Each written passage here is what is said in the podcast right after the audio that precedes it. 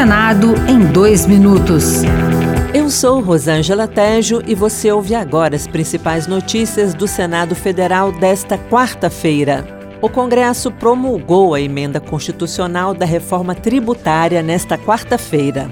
Ao discursar na sessão, o presidente do Senado, Rodrigo Pacheco, disse que a reforma tributária não se resume à redução na quantidade de tributos, mas representa uma mudança qualitativa com um sistema mais transparente e capaz de reduzir desigualdades e atrair investimentos. Pacheco destacou que a promulgação é um marco do diálogo democrático.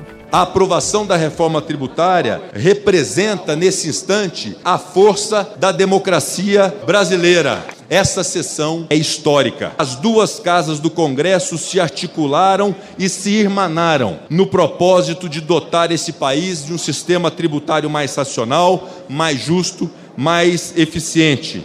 O Senado aprovou a medida provisória que acaba com a isenção de tributos federais sobre as subvenções que são oferecidas pelos estados para atrair empresas.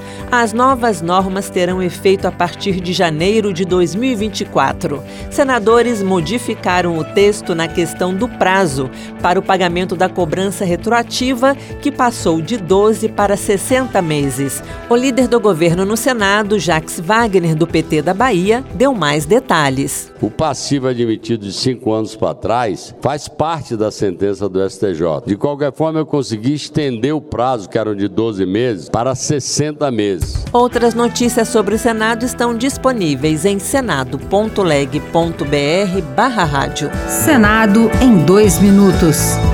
Uma produção Rádio Senado.